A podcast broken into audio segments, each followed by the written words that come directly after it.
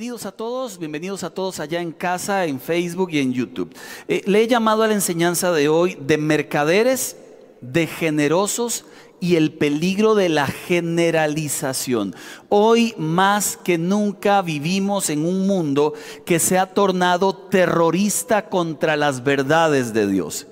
La iglesia sana, entendida, debe ser como la iglesia en Hechos que se llamaba Berea, que esa iglesia decía cuando escuchaba mensajes, suave un toque. Bueno, no decían suave un toque, ¿verdad? Eso es muy tico, pero sí decían, espérese un minuto antes de creer lo que usted me está enseñando, quiero confirmar si está en la Biblia. Porque hoy por hoy existe mucha doctrina, mucha falsa doctrina, mucha gente que por intereses malsanos predica cosas que no son la Biblia como si fueran la Biblia. Y por ellos, lamentablemente, el amor de muchos se enfría. Pablo hace muchos años atrás, poco más de dos mil, nos dejó una carta, un retrato de cómo sería la sociedad de los últimos días. Y esta sociedad en la que estamos viviendo hoy se parece mucho. Yo no sé si esta es la de los últimos días, pero sí sé que se parece. Voy a darle algunas características y me detengo en la última de ellas. Primera característica, Pablo dice, sería una sociedad que no necesita a Dios. O lo elimina de su vida normal o lo redefine a conveniencia. Segunda de Pedro, capítulo 3, versículo 3, lo explica Pedro de esta manera. En los últimos días vendrán burladores que se reirán de la verdad y seguirán sus propios deseos. Voy a hablar de muchos versículos de Pablo, este es de Pedro. Dice que en estos tiempos habrá gente que se burlará de la verdad, como nunca antes en la historia de la humanidad. Segunda característica será una sociedad hedonista y esto significa que la gente va a amar más el placer porque lo verá como un fin en sí mismo. Lo que yo siento está por encima de la verdad de Dios. Esto lo enseña segunda de Timoteo capítulo 3 verso 4. Dice que las personas serán más amigos del placer que de Dios. Mire qué delicado porque esto ocurre también hoy. La tercera característica es que vivirá una sociedad sin restricciones sexuales. Se infiltrarán en las iglesias y dirán que la maravillosa gracia de Dios nos permite llevar una vida inmoral. O sea, usted escuchará que aún en medio de las iglesias el pecado sexual comienza a verse sin problema y ya ni siquiera como si fuera pecado. Número cuatro, habrá una progresión del mal. Esto significa, según lo dice segunda de Timoteo 3:12, mire qué delicado, porque dice, así serán perseguidos los que quieren llevar una vida piadosa. O sea, la gente que hace el bien será perseguida, pero los que mienten, los que son embaucadores, irán de mal en peor, engañando y siendo engañados. Se me parece mucho a esta sociedad. Y la última en la que me detengo la gente de los últimos tiempos tendrán un amor enfermizo con el dinero, hacia el dinero y por el dinero. Dice segunda de Timoteo capítulo 3 verso 1 al 2.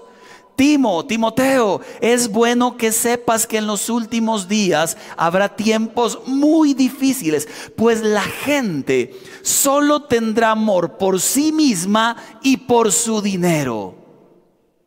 ¿A qué me refiero con todo esto? El dinero no es malo. Mas yo le pregunto aquí, ¿cuántos quieren un poquito de plata? Sí, más de ya Hernán, cálmese, bro. Se le salió, pero en serio. No es que le voy a dar, pero ¿cuántos quieren? Inmediatamente se imagina que yo le a todos les regalo 15 millones. No, pastor, gracias. No me interesa. Mire, la gente el dinero lo ama, lo quiere. Y ese es el problema. No es tener recursos, es amar esos recursos. No es que Dios me haya bendecido con una buena empresa, es que mi vida gira en torno al amor al dinero. El problema primario del dinero no es el dinero, es amarlo. Es que mi corazón cambie, se desvíe hacia Él y yo llegue a creer que la vida se trata de tener cosas materiales. El problema de estas cosas que ocurrirían en la última generación de esta humanidad es una Y es que la iglesia terminara adoptando las prácticas de la sociedad, cuando es la sociedad la que debe ser influenciada por la iglesia. Decía por lo menos allá en Jeremías 15, 19, que se conviertan ellos a ti, tú nunca te conviertas a ellos. La gente que debe influenciar a otros somos nosotros, pero la iglesia no debería ser influenciada por la cultura, menos cuando se trata de dinero, porque si algo ha hecho daño a la iglesia en el mundo es el mal manejo del dinero. No es pecado que una iglesia recaude fondos. La generosidad es parte de la iglesia. Lo que es pecado es cómo se administra o si alguien lo hace con mala intención para enriquecer a uno o a unos. Eso es un pecado gravísimo, quiero que lo sepa. Y de eso vamos nosotros a hablar. Resulta que segunda de Pedro, capítulo 2, verso 1 lo dice de esta manera. En el pueblo judío hubo falsos profetas, ojo, y también entre ustedes habrá falsos maestros que encubiertamente introducirán herejías destructivas hasta negar al Señor. ¿Sabe lo que está diciendo Pedro? Antes hubo gente malévola y en sus tiempos también lo sabrá. Qué delicado, ¿verdad? Porque entonces nosotros tenemos que estar watching de pupilas. Recuerda, la traducción al griego es pelando el ojo y no me refiero al programa de, la radio. Me refiero a que tan grave es quien enreda a otros con un fin maquiavélico como tan grave es quien se deja enredar. Voy a explicarlo con un ejemplo más simple. Está este hombre que está peleado con la esposa, entonces se separó un par de días de ella, se encuentra la secretaria, comienza a cuentearla y a decirle, mi amor, mi vida, de por sí ya hay mi esposa y yo no tiene reparación y yo creo que Dios a usted me la puso en el camino. ¿Qué hablada, en serio? Es pecado, está casado. Y como dice el corito aquel de aquel hermano cristiano, lo ajeno ya hay hermanos, ¿se sabe eso? No puede ser. Eso no es ningún corito y no está en la Biblia, pero es cierto. Lo ajeno se deja quieto. Ah, no, pero viene la secretaria o la amiga o la gerente, lo vuelve a ver y dice, ay, de por sí ya su matrimonio está fracasado. Te amo, mi amor. Tan malo es él que anda jugando de intrépido y de vivo como ella que sabiendo que lo ajeno se deja quieto se enreda sea así o sea al revés, porque hay ellas que hacen el papel de él también muchas veces. ¿A qué me refiero? Hay predicadores, por supuesto, que tergiversan y se han convertido en mercaderes de la fe. Eso es gravísimo. Y más grave también es cuando hay gente que lo sigue. Dice la palabra de Dios en Jeremías capítulo 5, verso 30 y 31, versículo para pensar muchísimo algo espantoso, algo terrible ha sucedido en este país. Los profetas dan profecías falsas. Los sacerdotes, los líderes gobiernan con mano de hierro, hacen lo que les da la gana. Peor todavía, a mi pueblo le encanta que sea así. ¿Se da cuenta? Qué grave, qué delicado es que alguien haga el mal y hay alguien más que se lo aplauda. Eso es grave. Por eso el cristiano que, auténtico tiene que ser ávido de estudiar la palabra para que no se deje llevar por cualquier cosa que le digan, por cualquier mentira que le vendan. Usted tiene que ir a la Biblia y confirmarlo si lo hizo Cristo, si lo vivió Jesús, si lo vivieron los discípulos, si no, cuidado, no lo repita. Pero una vez más, una cosa es los mercaderes y otra cosa diferentísima es la generosidad de la cual ahorita hablamos.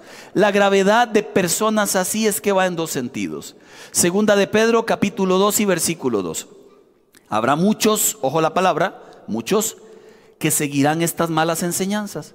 Y por culpa de estos maestros se hablará mal del camino de la verdad Dice la Biblia que muchos seguirán la enseñanza esta del mercader. ¿Por qué? Porque lo que vende es un evangelio donde usted no sufre. Venga el Señor, de un poco de plata y a partir de ahora su vida cambiará. Serás más alto, más lindo. Mire, todas las cosas que no tenías las tendrás. Cero sufrimiento, no habrá más dolor. Pare de sufrir. Y la gente corre detrás de esas cosas, pero lo que Jesús enseñó fue algo diferente. Dijo, ustedes tendrán aflicción. Y no hay billete en este mundo que nos la quite. Pero tranquilos, yo estoy con ustedes. Confíen que siempre les voy a acompañar. Tranquilos, no se preocupen, aún en las calamidades, aún en las tormentas, aún en las privaciones, yo estaré con ustedes. Esa fue su promesa, no fue otra. Entonces debemos estar alerta siempre a la falsa enseñanza. Y mire la razón. Segunda de Pedro capítulo 2 versículo 3. Y por avaricia harán mercadería de ustedes con palabras fingidas. Sobre los tales la condenación no se tarda y la perdición no se duerme. La motivación de un mercader, la avaricia. La forma de manipular a la gente con palabras mentirosas. Yo trabajé en el mercado de mayoreo cuando era chico y, recuerdo muy bien qué significa un mercader. Es alguien que comercia con un fin específico que le traerá recursos. Y sé lo que es la mercadería. Es lo que vende ese alguien que comercia para tener los recursos. Dentro del ámbito religioso, el mercader es un líder espiritual que comercia con las personas.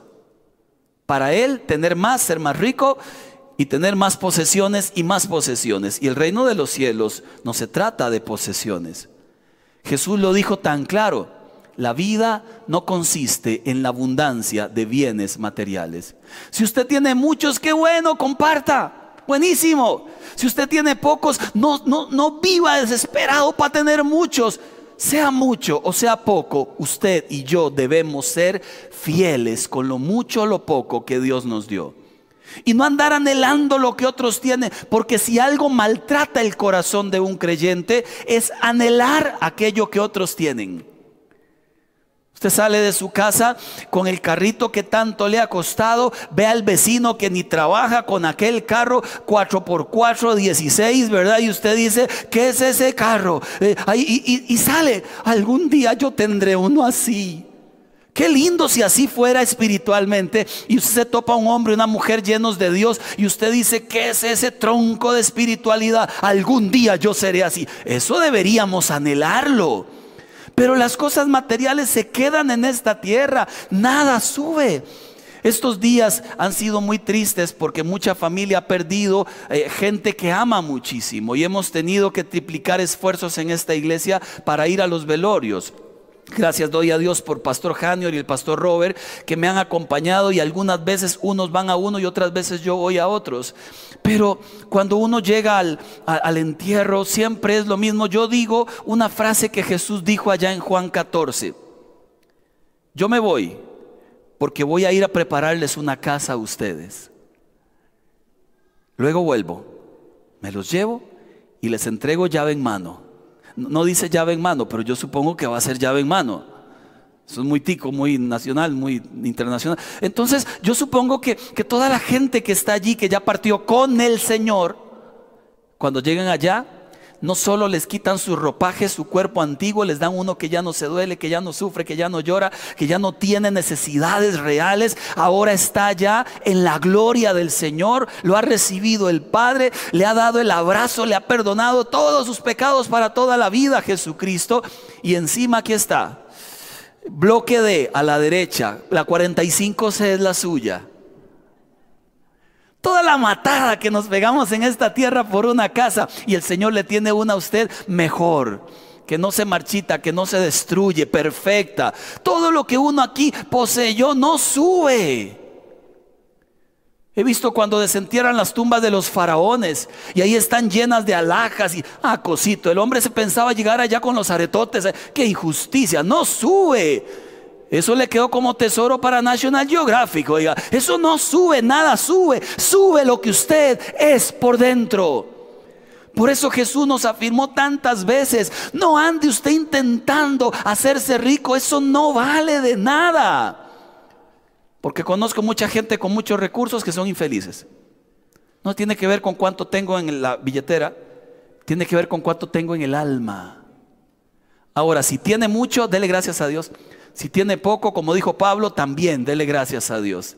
En lo poco o en lo mucho voy a honrar el nombre del Señor siempre y seré fiel con lo que Él me ha dado. Si me ha dado mucho, seré generoso abundantemente. Porque eso enseña la Biblia, es cuestión de equilibrio. Ahora, Los mercaderes usan herejías, enseñanzas astutas, sacadas de contexto para enredar a las personas. Juan capítulo 2, verso 15 y 16. Jesucristo bastante molesto con este tipo de accionar. Dice la Biblia que estaba en el templo, se topa un montón de mercaderes, hace un látigo de cuerdas, tira ovejas, bueyes, este, tira las monedas con las que cambiaban el dinero. A los que vendían paloma les dijo, saquen esto de aquí. ¿Cómo se atreven a convertir la casa de mi padre en un mercado? Le explico. Cada año había una peregrinación y todos los judíos que estaban fuera de Jerusalén en la dispersión volvían a Jerusalén para ofrecer sacrificios a Dios, pero debían llevar una paloma, una oveja según las, leyes que existían. ¿Qué pasa? Que una cosa es que yo vaya a hacer sacrificio aquí a la iglesia Vida Abundante del Sur, pero vivo aquí nomasito en Lomas, y otra cosa es que yo tenga que venir desde Panamá. Entonces, imagínense que yo tenga que venir o tenga que viajar a Panamá para ofrecer sacrificio allá en aquel tiempo que no habían autos, que no habían aviones, tenía que hacerlo caminando y la gente muy pudiente tenía un burro. ¿Se acuerda de un burrito sabanero? Hoy camino de Belén. O sea, la gente tenía un burro y no todo el mundo podía tenerlo. Entonces póngale a caminar, papá. ¿Se imagina una persona que llevara una oveja 600 kilómetros? O no llegaba o llegaba 5 kilos más flaca, esa pobre oveja. Se imagina. Entonces la gente, para que el animal no se le muriera en el camino, cuando llegaba a Jerusalén, tenía que comprarlos allá y ahí aparecieron los oportunistas. Pues ahí estaban los oportunistas del templo. Entonces usted llegaba y decía, yo ocupo una oveja. Allá en mi barrio valen 100, sí, aquí vale 5 mil y la gente no podía ofrecer sacrificio a Dios. ¿Qué enojó mucho a Jesús? Que la gente pusiera un obstáculo para acercarse a Jesús, a Dios. Usted solo va a poder acercarse a Dios si pone un billete encima. Si no, Dios no lo escucha. Si no, Dios no lo ve. Y eso le enoja porque Él dio gracia inmerecida a todos. Él dijo, no hay nada entre el ser humano y Dios a partir de mi sacrificio que pueda impedir que se acerquen a Él. Usted puede entrar libremente al trono de la gracia. Y una vez que recibes de esta gracia, tu corazón se vuelve un corazón generoso por tanto que recibimos sin merecerlo. Si algo abomina el corazón del Señor, es que alguien obstaculice el camino de otro para acercarse a Él. Y un billete no puede ser ese algo. Nunca. Ahora, dicho esto, claramente sí, hubo falsos maestros, habrá falsos maestros, su final se llama destrucción, condenación, perdición, nos dice, huyan de ahí, cuidado, pero también hay miles de pastores y habemos miles de líderes que aunque tenemos debilidades y no somos perfectos, tratamos de seguir el consejo de Pablo que dice en 2 de Corintios 2:17. A diferencia de muchos, nosotros no somos de los que trafican con la palabra de Dios. Más bien, hablamos con sinceridad delante de Él en Cristo como enviados de Dios que somos. Ese es el modelo a seguir. Hubo una iglesia alguna vez allá en el siglo primero que hacía cosas como estas.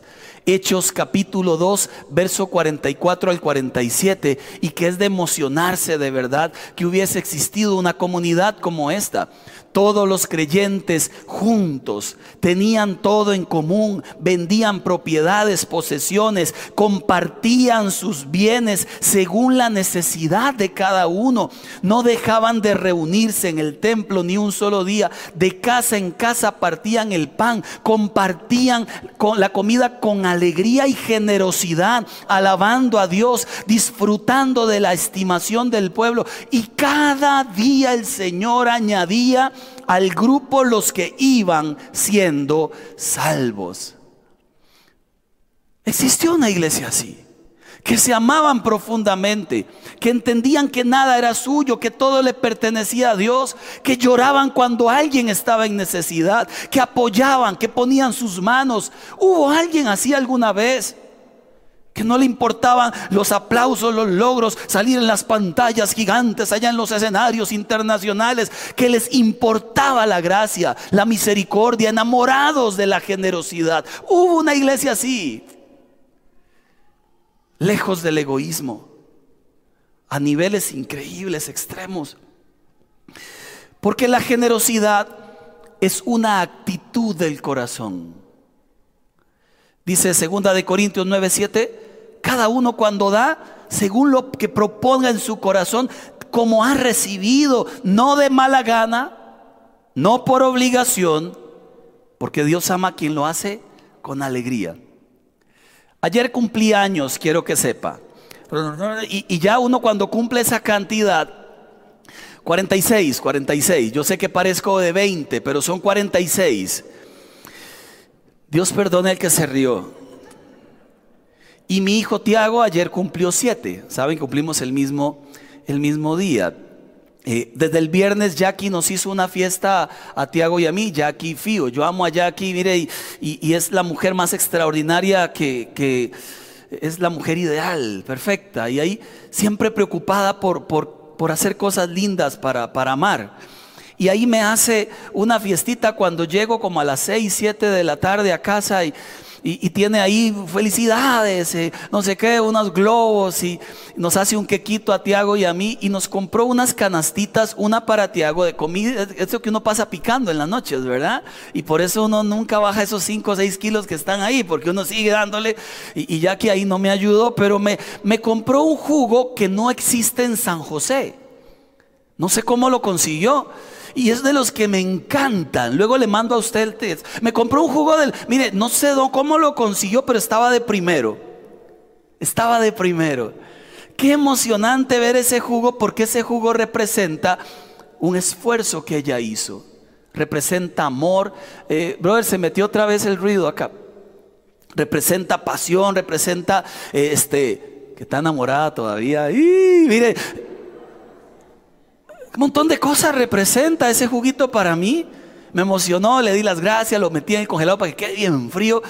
Qué emocionante. Pero se imagina que Jackie me diga, ahí está ya y ni modo, todo el día consiguiendo ese cochino jugo. Ojalá le sepa bien. Se imagina que me diga, me gasté toda la plata, qué pereza, que la gente cumpleaños, oiga. Se imagina con qué se lo tomaría usted. Bueno, yo igual me lo tomo, pero peleo después. Se imagina qué feo. Y llegar delante de Dios ya y, ahí, Señor, voy a dar, pero, ay Dios mío, y ahora que gané tanto, tengo que dar tanto. No, no, mejor hay un cachito. Se imagina qué cosa rara que después de haber recibido todo de Dios y de que no estamos promoviendo los mercaderes, sino la sabia administración, que alguien dude, que alguien le duela. No tiene lógica. Por eso el Señor dice, cuando lo haga usted, hágalo con alegría. Hágalo emocionado. Entienda de qué se trata, porque la generosidad es una actitud del corazón. Dos, ser generoso es soltar por amor. Es un acto por el cual me despojo de algo que he logrado para hacer respuesta a la oración de alguien. Me explico con un versículo, segunda de Corintios 8:14. En las circunstancias actuales, la abundancia de ustedes va a suplir lo que otros necesitan. Parece entonces que Dios no se equivoca. Y aunque muchos tienen mucho y otros tienen poco, parece que a los que les dio mucho también era para que ellos compartieran con aquellos que tenían poco. Y eso hace una iglesia. Pero la generosidad se enseña. Ahora que Tiago ayer cumplió años, algunas personas que, agradecemos profundamente no tienen por qué hacerlo, pero le dieron algunos cariñitos, algunos regalitos muy lindos y, y ya después de, de que vi que le dieron el tercero en la semana, entonces yo le dije, Tiago, usted tiene una pila de juguetes en el cuarto, algunos que no usa. Vamos a hacer algo. Comparta usted también con otros niños de los juguetes que usted tiene, así como a usted le comparten. Eso es ser generoso. Vieras el trauma increíble que se le armó a mi chiquito. La cara se le deformó, los ojos se les chispearon, la angustia llegó a su rostro y me dijo, mis juguetes. Sí, mi amor, tiene juguetes desde que nació. Hay unos que ni siquiera se acuerda que existen. Sí, mi amor, vaya al cuarto y cuando salga, venga con un par de ellos para compartir. Duró tres horas eligiendo. Y cuando salió del cuarto salió con un pedazo de brazo. O sea, seguro uno que se había despapallado hace tiempo y dice, aquí está. Le digo yo, Tiago, eso no es un juguete. Fuera espíritu de miseria, ¿verdad? Va otra vez y va a hacerlo bien. Eso no es un juguete. Me trajo dos y lloró por tres horas. Entonces yo miraba a Jackie, lo hacemos, no, es que llora, es que yo llora mucho el bebé, lo que hacemos, ¿verdad? Cuando, cuando vemos que ya está fea la cosa, ¿verdad? Entonces ya lo acostamos a dormir, a las 3 de la mañana se despertó llorando. Entonces me llama, papi, entro al cuarto, ¿qué pasó, Tiago? Yo quiero que me lleve donde los niños a los que le va a regalar los juguetes. Y yo, ¿y para qué? Para saludarlos, porque me van a hacer mucha falta. ¿Vieras qué? Qué dramático, por Dios. Ni siquiera, yo creo que ni siquiera sabe cuáles juguetes me dio. Ya hablamos con él, oramos con él. Mire, miras que ayer, ayer entró al cuarto, venía con tres juguetes porque ayer le dieron tres más y venía con tres. Me dice, papi, este, este y este fue por los que me dieron. Y se metió para el cuarto. Me fui atrás, digo, vamos a ver si está llorando. Y está jugando con los nuevos juguetes. Lección aprendida. La generosidad, pásala. Estamos muy, muy anuncios, ¿verdad? Muy anuncísticos hoy. La generosidad se enseña. Y no hay nada más grave que enseñarle a un hijo el egoísmo. Usted lo tiene todo, le doy todo. Tienen que aprender a ganarse la vida. Tienen que aprender a valorar lo que se les da. Tienen que aprender a recibir y aprender a dar también. Pero se enseña la generosidad. Tres, ser generoso trae bendición, Dios me convierte en socio del reino. Proverbios 19, verso 17, servir, dar al pobre es hacerle un préstamo al Señor. Dios pagará esas buenas acciones. También Malaquías dice, yo abriré las ventanas de los cielos. También en Mateo Jesús dice, no hagan tesoros en la tierra, es en el cielo. Allá el ladrón no roba, la polilla no destruye, es allá en el cielo. Ser generoso y ser cristiano no se pueden dividir. Segunda de Corintios 8, 9 ya conocen la gracia de nuestro Señor Jesús. Aunque era rico, por causa de ustedes, se hizo pobre y con su pobreza los enriqueció a ustedes. Algunos dicen, ve, que Dios quiere que seamos ricos. Sí, ya le dio la mayor de las riquezas. Si usted se muere, se va con Él. ¿O hay otra riqueza mayor que esa? Ya le dio la mayor de las riquezas. Ahora, si además le da cosas en esta tierra, disfrútelas, compártalas. Pero la vida no se trata de ellas. Se trata de hacer la voluntad del Señor. Hace un par de años, cuando construimos la casa de la señora ya en el, en el primero de mayo, en el precario, yo, yo no olvido lo lindo que fue ver a la iglesia junta, unida subiendo láminas de zinc, paredes de, de gypsum, eh, pegando el piso, cortando. Eran como 30, 40 personas cada día. Algunos subíamos, otros subían otro día. Mire, de todo. Los soldadores, yo eso se lo soldo, pastor. El electricista, déjeme todo y yo luego pego toda la electricidad. Todo. Cuando terminamos la casa, vine a la iglesia y dije, gente, ahora sí, ya es 23 de diciembre, se la vamos a entregar a ella el 24 como un regalo del Señor Jesucristo pero la casa no tiene nada. Qué lindo fue. Que al día siguiente llegó aquí una lavadora, una cocina, unos muebles, un, chifonier, decía mi mamá, ¿verdad? Qué lindo fue, hasta un tele pequeñito, una cocina, el cilindro de gas, platos. Y el día en que se la entregamos, alguien dijo, ¿y cómo sin comida? Y trajo un par de pizzas, hasta yo salí bendecido. Qué emoción, de verdad, ver una iglesia generosa en acción que no promueve enriquecer a uno, sino enriquecer a todos. Qué emoción intentarlo al menos. La iglesia de Cristo es generosa, quiero que lo sepa. Y no porque algún mercader exista, entonces como todo mundo es así, yo no doy. Eso se llama generalizar y es un peligro. Le doy un ejemplo. ¿Cuántos alguna vez conocieron un taxista que, que les hizo algo feo? Yo no puedo decir entonces todos los taxistas son así. Mentira. Tengo amigos taxistas creyentes súper buenos ¿Cuántos alguna vez supieron de un abogado medio truculento? No todos los abogados son así. Hay cientos de miles, súper buena gente con valores. ¿Cuántos alguna vez conocieron un político corrupto? Ni aún allí todos son así. Ni aún allí. ¿Cuántos alguna vez supieron de un pastor eh, amante del dinero? Pues no todos amamos el dinero.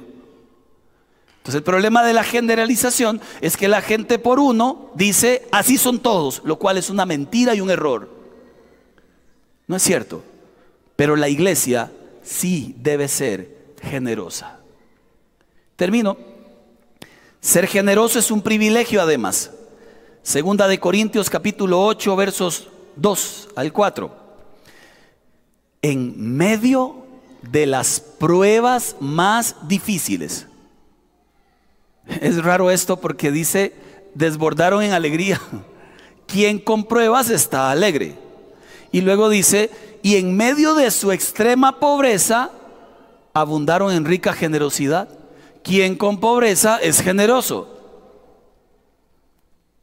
Y luego continúa, verso 3, soy testigo de que dieron espontáneamente tanto como podían y aún más de lo que podían, rogándonos con insistencia que les concediéramos el privilegio de tomar parte en esta ayuda para los santos.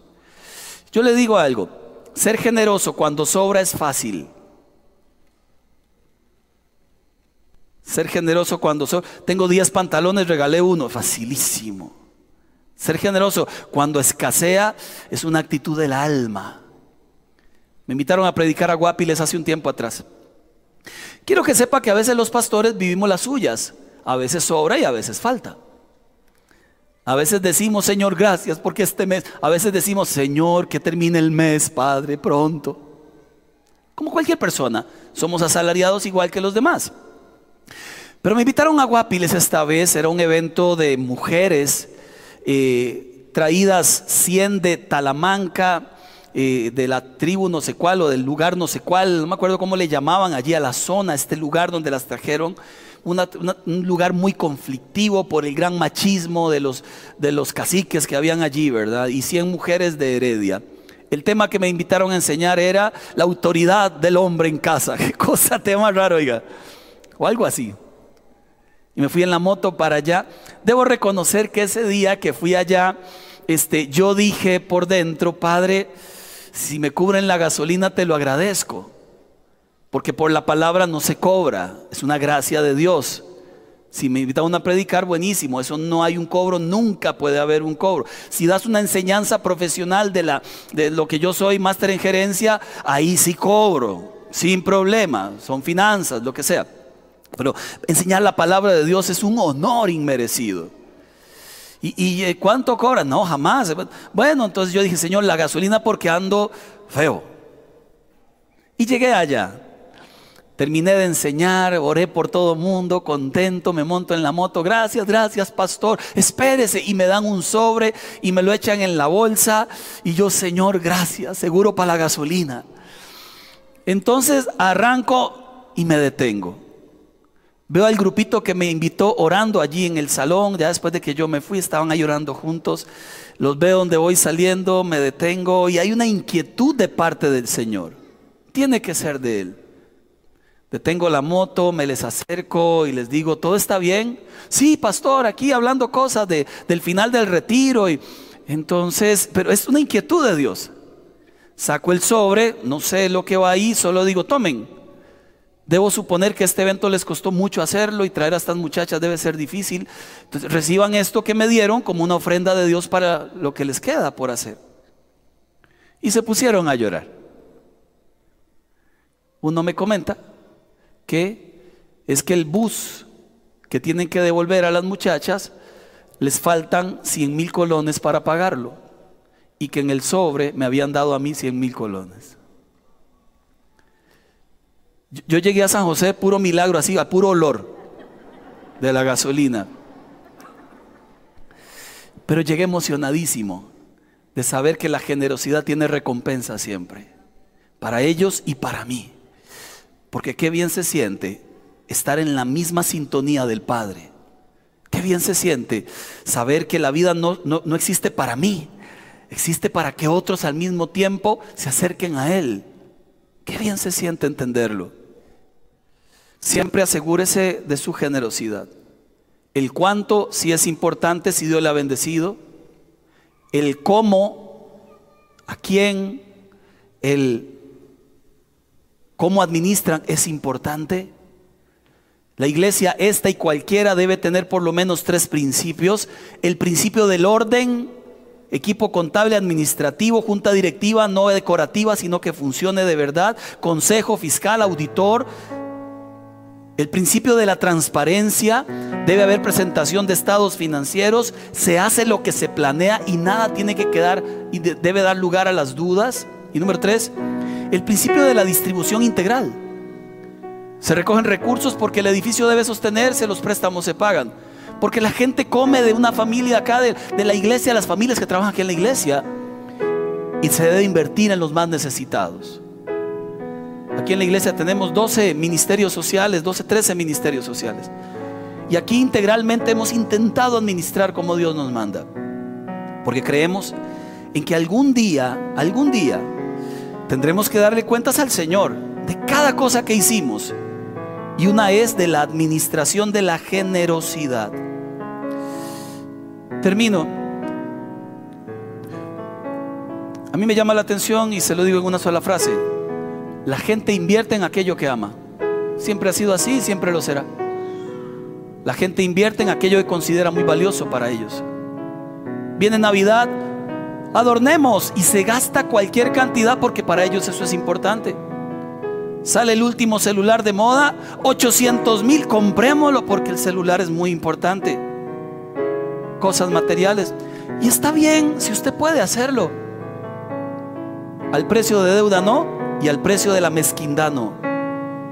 Porque la gente invierte y hace ricos a un montón de gente. Un futbolista en Europa, ¿cuánto gana?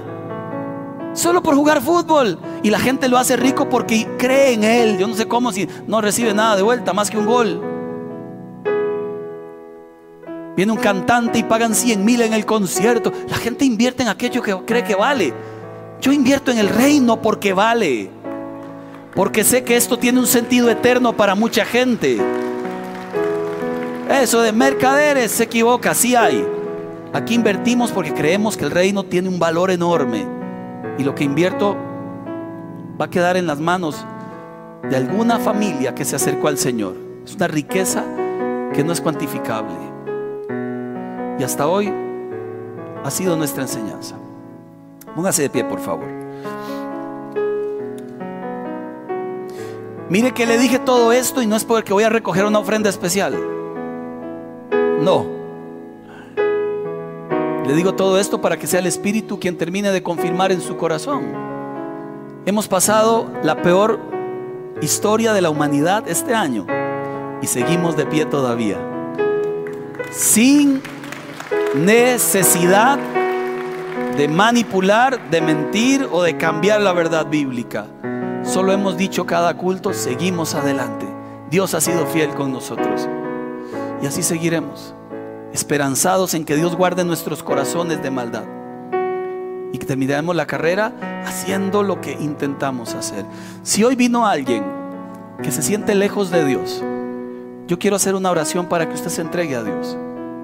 Si hoy vino alguien que se siente atrapado y mucho amor por las cosas y el dinero, yo le voy a decir, cambia de Dios. Porque en el corazón no pueden haber dos señores.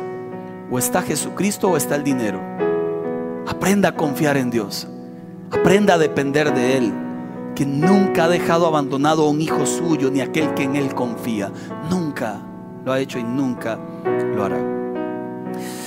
Padre, hoy oramos en el nombre de Jesucristo, conscientes, Dios mío, de que si bien es cierto, Señor, han habido historias tristes, lamentables, eh, eh, se ha vituperado tu evangelio, producto de que alguno por allí ama mucho el dinero, también es cierto que nos llamaste a ser generosos de una manera sana e integral.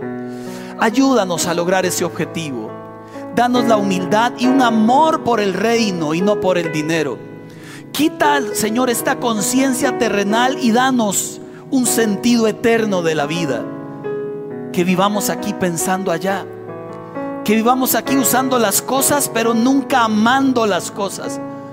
Que vivamos aquí, Señor, como peregrinos y extranjeros, disfrutando de lo mucho, más o menos, o poco que tenemos, pero siempre con la idea de ser fieles a ti.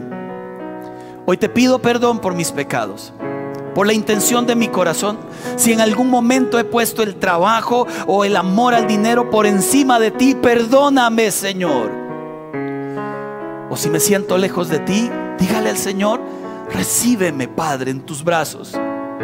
Te pido perdón por mis pecados, mis errores. Sé que la vida no se trata de acumular, más bien de soltar.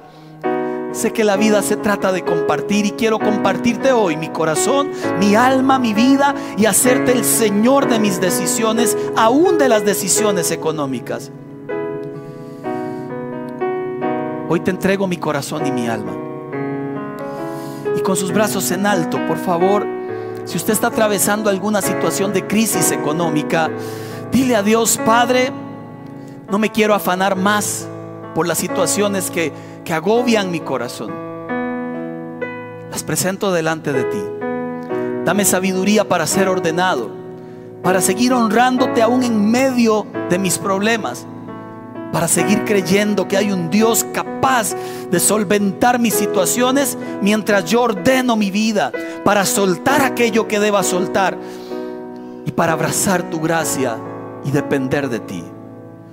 Hoy pongo en tus manos, Señor, mi voluntad, mi vida, mi situación personal financiera, creyendo en los milagros del cielo. Y el mayor milagro, ya lo hiciste, Señor. Me has dado esperanza y salvación. Oramos dándote a ti la gloria y la honra en el nombre de nuestro Señor Jesús. Y la iglesia dice, amén, amén. Dios les bendiga. Gracias al Señor.